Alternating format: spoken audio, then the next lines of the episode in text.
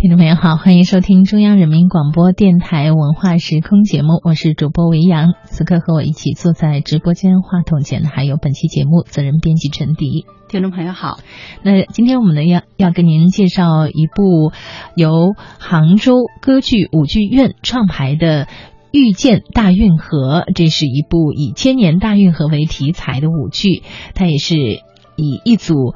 这个寻踪大运河厚重历史的现代人，带着各自对大运河文化的不同理解和感受，去探寻运河文化的灵魂，表达他们对大运河的爱和眷恋。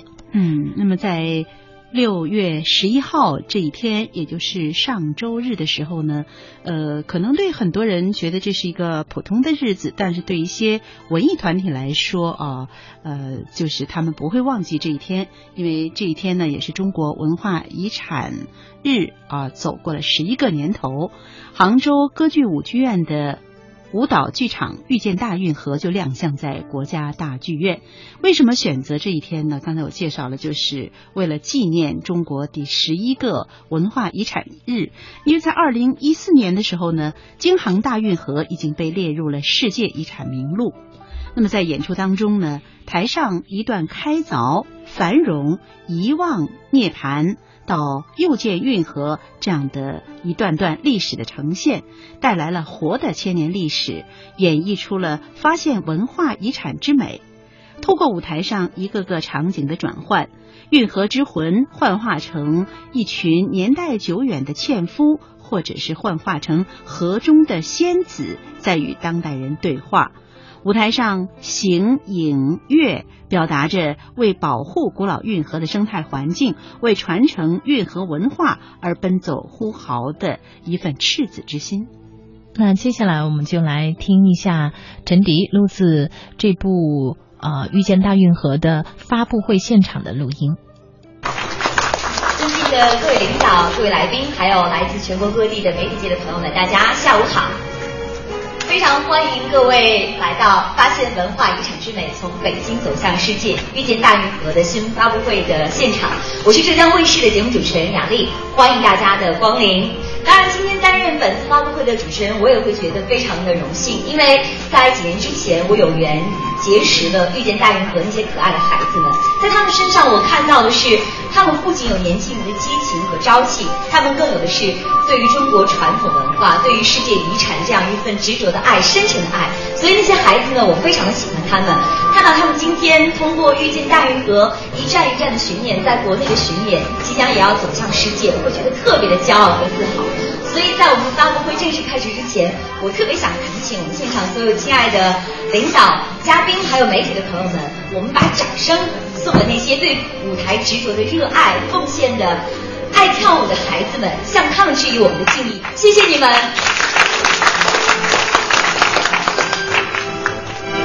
今天晚上由杭州歌剧舞剧院历时三年创作、两年的巡演传播的舞蹈剧场。遇见大运河就要在我们所处的这个场地国家大剧院隆重上演了。说实话，此时此刻我们的心情会特别的激动，因为两年多的时间，这是我们国内巡演的一个收官之作，所以我们会觉得即将要画上一个很圆满的句号，所以内心会很激动，也会非常的期待。呃，那我们为什么会选择这样一个主题？今天是。中国文化遗产日，所以在今天我们选择召开这样一个新闻发布会，其实答案已经为大家来揭晓了。那现在，请允许我来向各位介绍出席今天活动的各位尊贵的领导以及嘉宾，他们是舞蹈剧场遇见大运河的主创团队，让我们欢迎遇见大运河编导杭州歌剧舞剧院的院长崔薇女士，欢迎。遇见大运河服装设计李瑞丁先生，欢迎您。遇见大运河剧本顾问陶路生先生，欢迎您。遇见大运河文化遗产传播顾问齐新先生，欢迎您。遇见大运河艺术总监肖佳先生，欢迎您。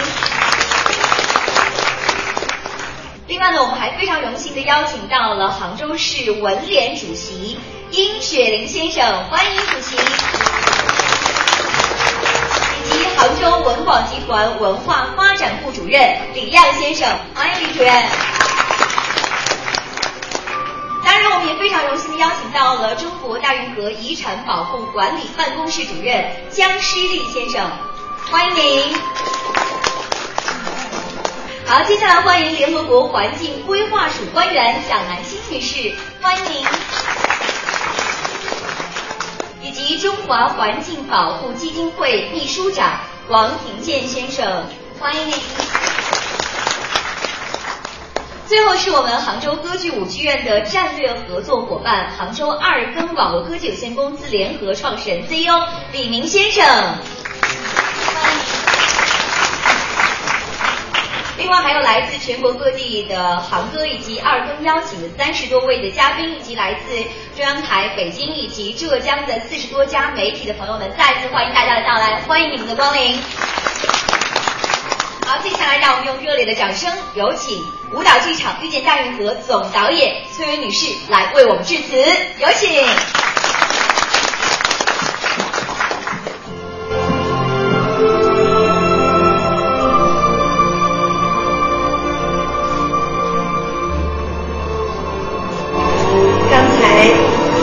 已经跟大家做了很好的介绍。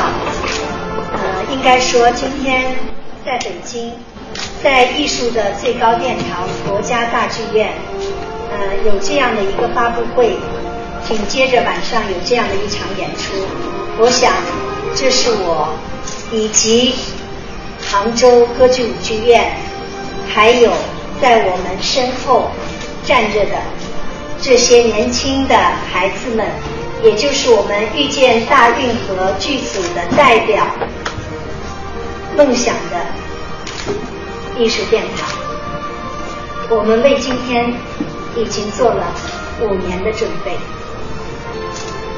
三年的创作时间，我们在运河沿线各城市进行采风。两年的时间，这些年轻的孩子们在运河六省两市沿线城市演出采风。九个月的时间，这些年轻的孩子们为了这出戏排练。至今为止，我们已经行走了五万公里，演出了到今天、明天两场结束，九十六场。遇见了十四万观众，当然还不仅仅只是这些，因为我们在创作这部剧的时候，我们就为自己设定了一个目标，没有仅仅只是把《遇见大运河》当做一部剧，我们是把它当做一场传播文化遗产的行动。所以在这两年的时间里，我们每走一个地方，每演一个地方，都会在这个城市做许许多多我们应该为文化遗产、为传统文化保护的行动和行为。记得我们在山东济宁的演出。那个地方应该说，在元朝京杭大运河从古运河取直，一直到北京之后，济宁就是当时最重要的一座水利城市，因为它那个地点的特殊性，对于我们的大运河的贡献是非常大的。我们在那里，我们在那里，孩子们，也就是我们身后的这些年轻的孩子们。为我们的前辈，为我们的先祖，为我们的大运河水利方面做出巨大贡献的宋公、白公，做了一个很好的祭祀。那天我记得我们也是穿着这件蓝色的衣服，在南望分水枢纽的这个遗址上，当孩子们把手中的鲜花非常尊重的献给我们的先祖。向他们深深一鞠躬的时候，也就像此时，我的眼泪掉下来。我觉得，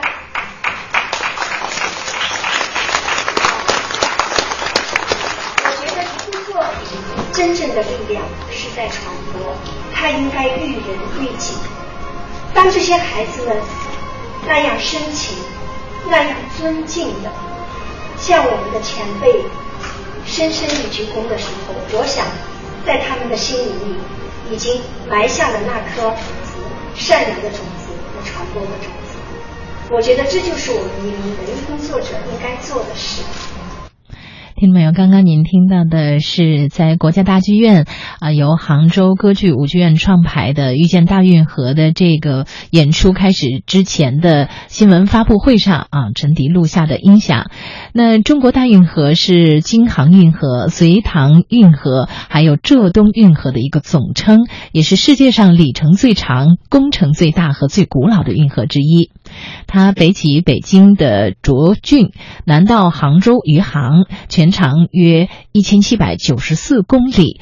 二零一四年的六月二十二号，中国大运河在第三十八届世界遗产大会上获准列入世界遗产名录，成为了中国第四十六个世界遗产项目。嗯，呃，那正像前面这个呃。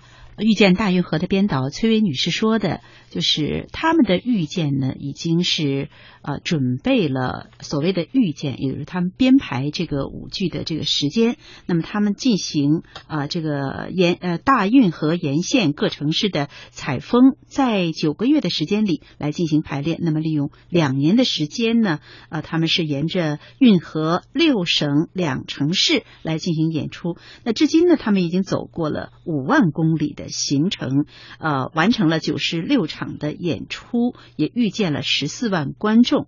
那么应该在这里说呢，就是这个遇见大运河的这个剧组啊，也是可圈可点的。比如说，呃，崔薇女士这位啊编导呢，她是参加了二零零八年的奥运会，中国的奥呃，在中国举行的奥运会开闭幕式的，她是执行副总导演。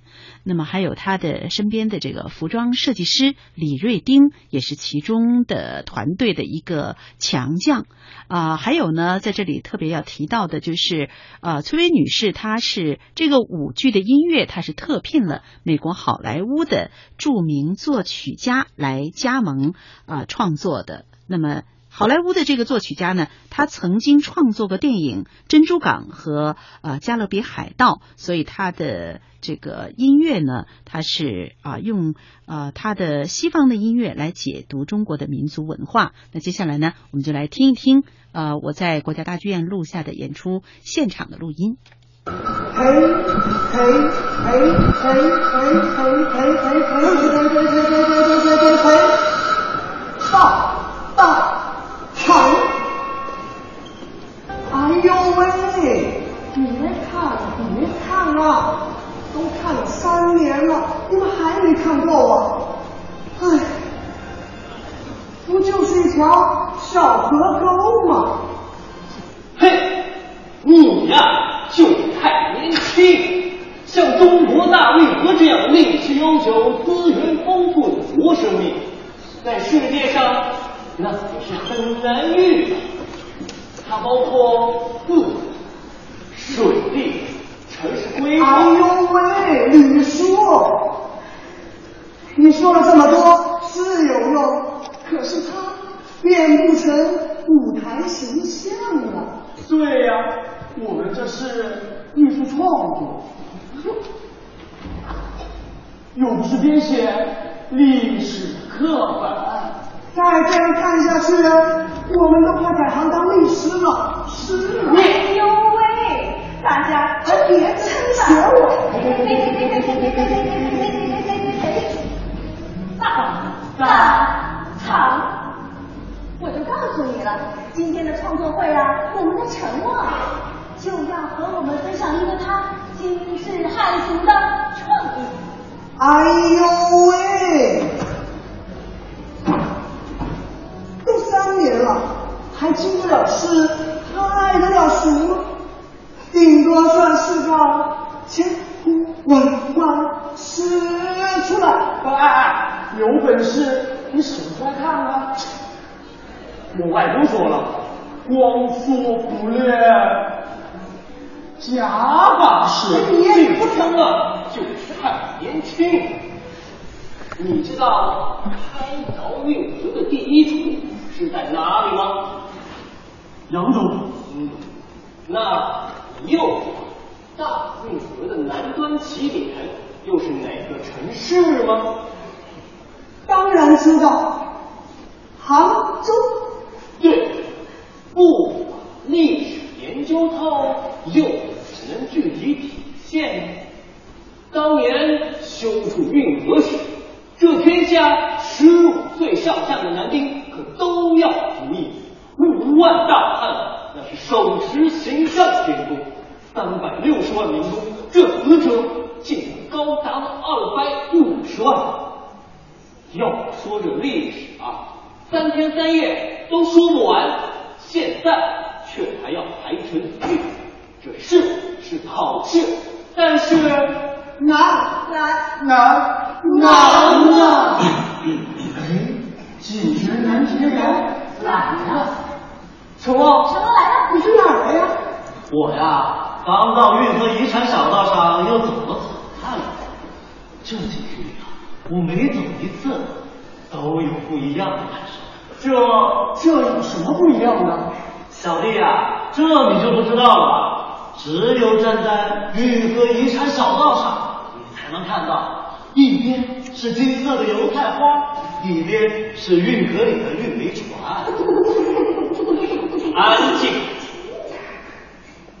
哎，陈旺，听维你说你有一个惊世骇俗的想法，说来听听呀。哪有什么惊世骇俗的什么说来听听好好，坐。你们想一想，我们大家在一起创作都已经三年了，三年了，运河其实早就已经在我们心里，就剩现在，此时此刻，我就感觉我的眼前有着有这张桌子，有着三把椅子，不要不要捣乱！我的眼前有着一条写满了故事的河流，它在我的眼前奔涌着，我们能把它割裂开吗？这两天我的脑海里总是蹦出这样的画面，我仿佛已经看见 Yeah.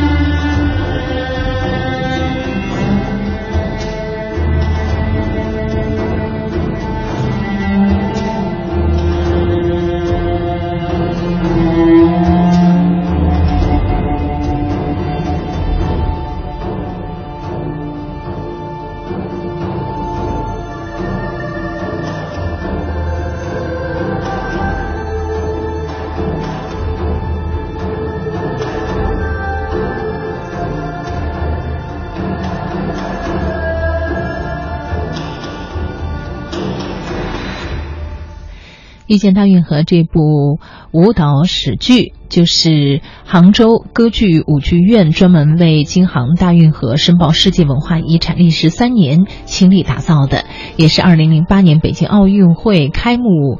呃，开闭幕式的主创团队，时隔六年之后全新打造的新作品。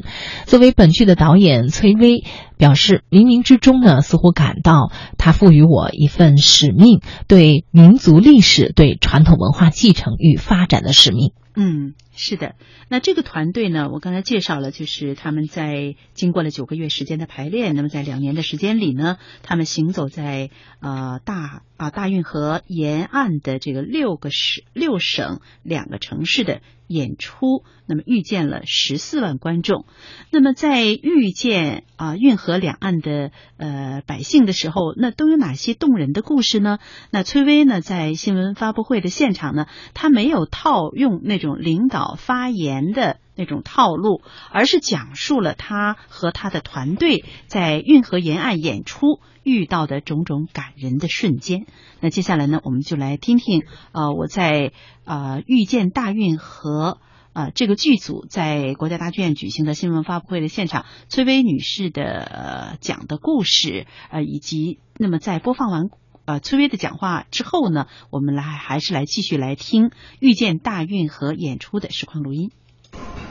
更记得在安徽泗县，那是隋唐运河，我们称它为隋唐古运河的活化石，在那里现存的。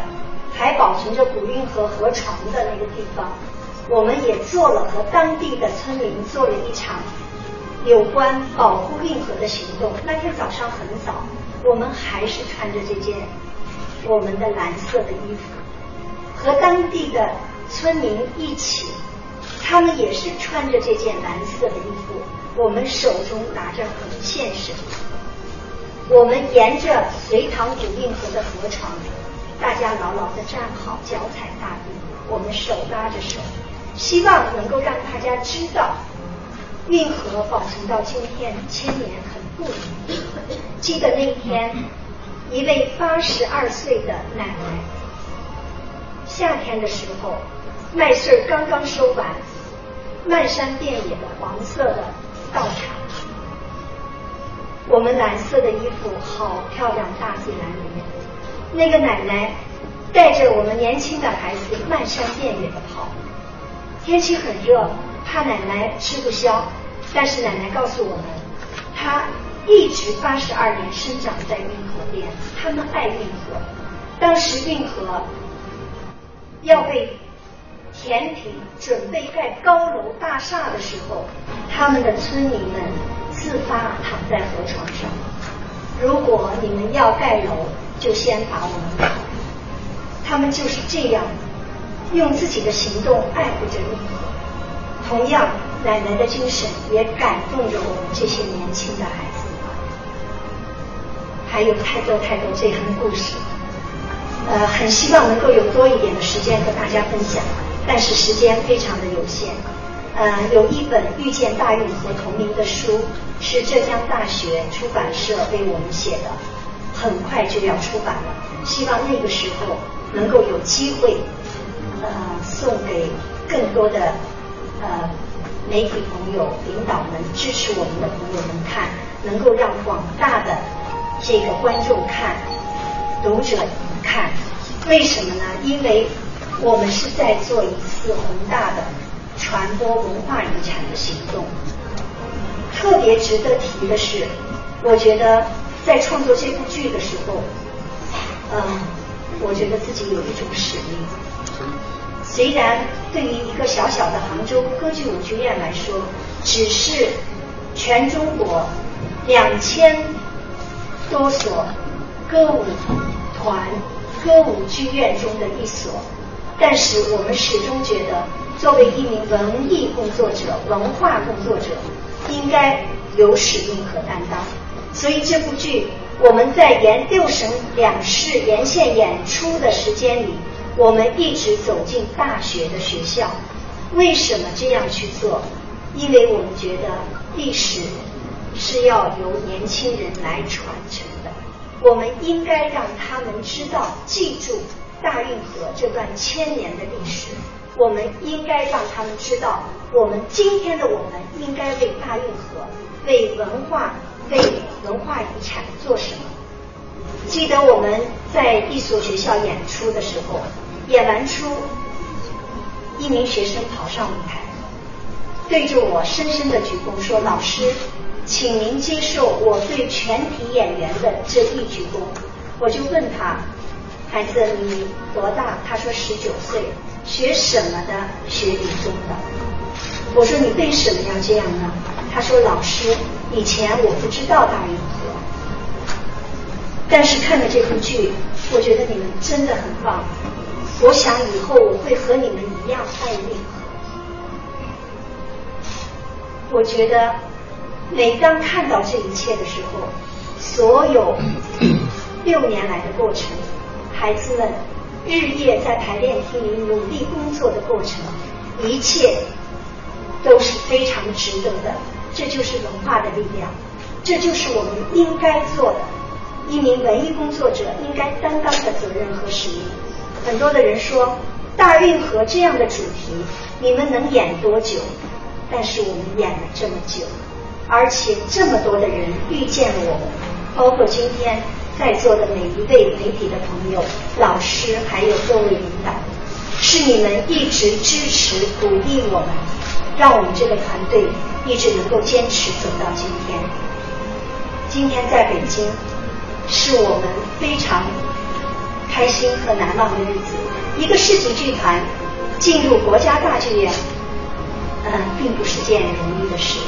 但是这是我们的梦想，我们实现了。我们用我们的艺术走进了最高的艺术殿堂。我们用我们的行动传播着我们的文化遗产。所以，我也很想和你们介绍一下我们这些。优秀的、了不起的、年轻的演员代表，介绍一下我们剧中的角色给各位朋友。现在我们有请他们。